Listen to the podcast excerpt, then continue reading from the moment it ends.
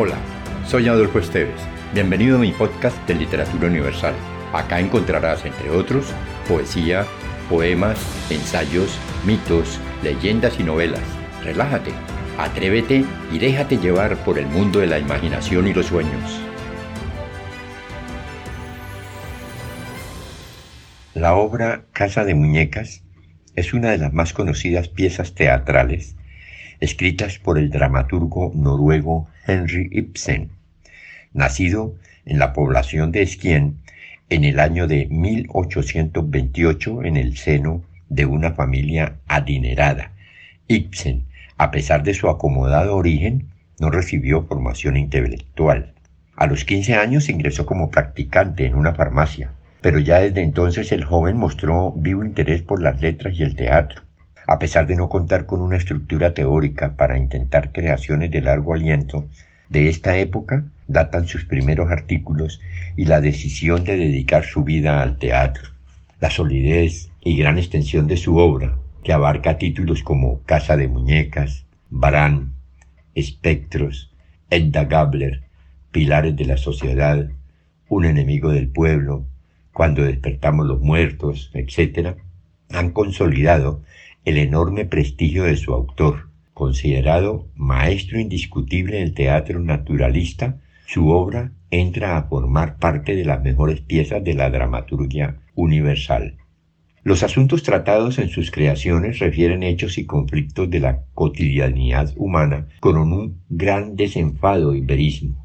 En Casa de Muñecas, la discusión acerca de las condiciones reales y necesarias de la convivencia conyugal así como el papel de la mujer frente a sí misma y frente a su familia, adquirieron resonancias públicas muy notorias. En este texto, construido con gran maestría a través de diálogos sutiles y profundos, el naciente movimiento feminista ha encontrado tradicionalmente un punto de referencia obligado y un apoyo teórico de gran valía. La obra se resume así.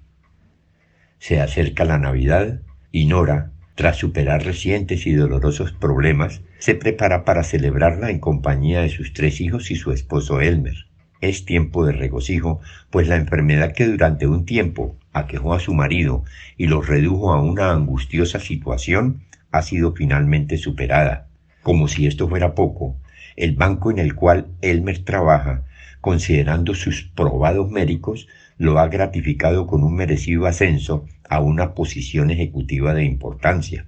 De esta manera, las festividades navideñas prometen grandes satisfacciones a la familia, pero aunque Nora pretende alegrar su espíritu, ya que las cosas finalmente encontraron un cauce adecuado y provechoso, una oscura sombra le impide ser feliz. Durante la enfermedad de Elmer, quien con trabajo sostenía a la familia, ya que Nora, como cualquier mujer de su época, reducía su actividad a los asuntos domésticos, la economía familiar se desempeñó muy pronto hasta la bancarrota. Elmer, torturado por sus dolencias, no habría soportado la conciencia de las dificultades que su inactividad forzosa ocasionara a su mujer y a sus hijos. Nora, amorosa y solícita, decidió afrontar ella sola las dificultades del momento. Se encontró entonces con la dolorosa certidumbre de que sus inexpertas manos eran incapaces de hallar una vía de salida. Obligada por la angustia y el deseo de remediar definitivamente sus problemas, optó por una solución desesperada.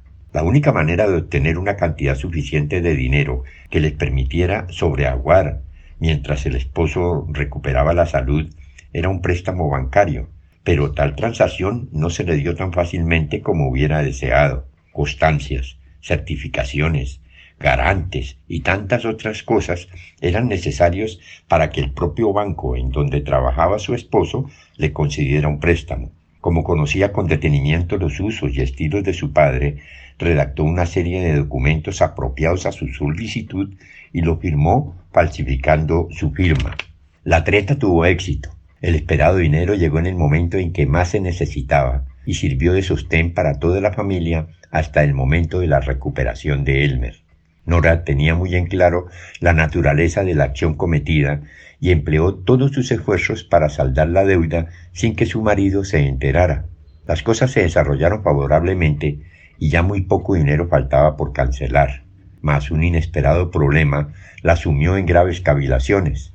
El funcionario que tuvo a su cargo la tramitación del préstamo no había ignorado el ardid empleado por la muchacha, y como conociera el importante lugar que él me ocupaba en el banco, Krostak, que tal era su nombre, quiso chantajear a Nora a fin de conseguir un ascenso y otra serie de retribuciones. Ante tan grandes amenazas de escándalo, Nora vence sus escrúpulos y con la esperanza de hallar en su esposo la comprensión y el apoyo de un verdadero amigo, decide contarle todo, pero contra sus expectativas. A él me solo le interesaban las amenazas a su prestigio y reprocha amargamente las acciones de su esposa. No recuerda el entonces flamante ejecutivo los extremos a los que su enfermedad lo había llevado y es incapaz de reconocer la presencia de ánimo de su mujer. Sin embargo, las cosas no llegan a mayores extremos, pues Krostak termina por desistir de sus aspiraciones y entrega a los esposos el peligroso documento. Elmer, feliz con el desenvolvimiento de la situación, quiere enterrar en el olvido lo pasado, pero en el espíritu de Nora ya el daño está hecho. El descontento se apodera del ánimo de la mujer. A sus ojos, el comportamiento de su esposo, completamente injustificado, manifiesta una dureza y mezquindad insoportables, mientras para ella no existe barrera en su resolución de quererlo y protegerlo, para él sus opiniones de los otros tienen toda la importancia del mundo. Entonces, tras una larga discusión, en la que el amor y las mutuas responsabilidades de los cónyuges son puestos en entredicho, Nora, defraudada y herida, se marcha del lado de su marido. Si te gustó, piensa en alguien a quien también le agradaría viajar en este mundo fantástico y compártelo. Califica con 5 estrellas este podcast.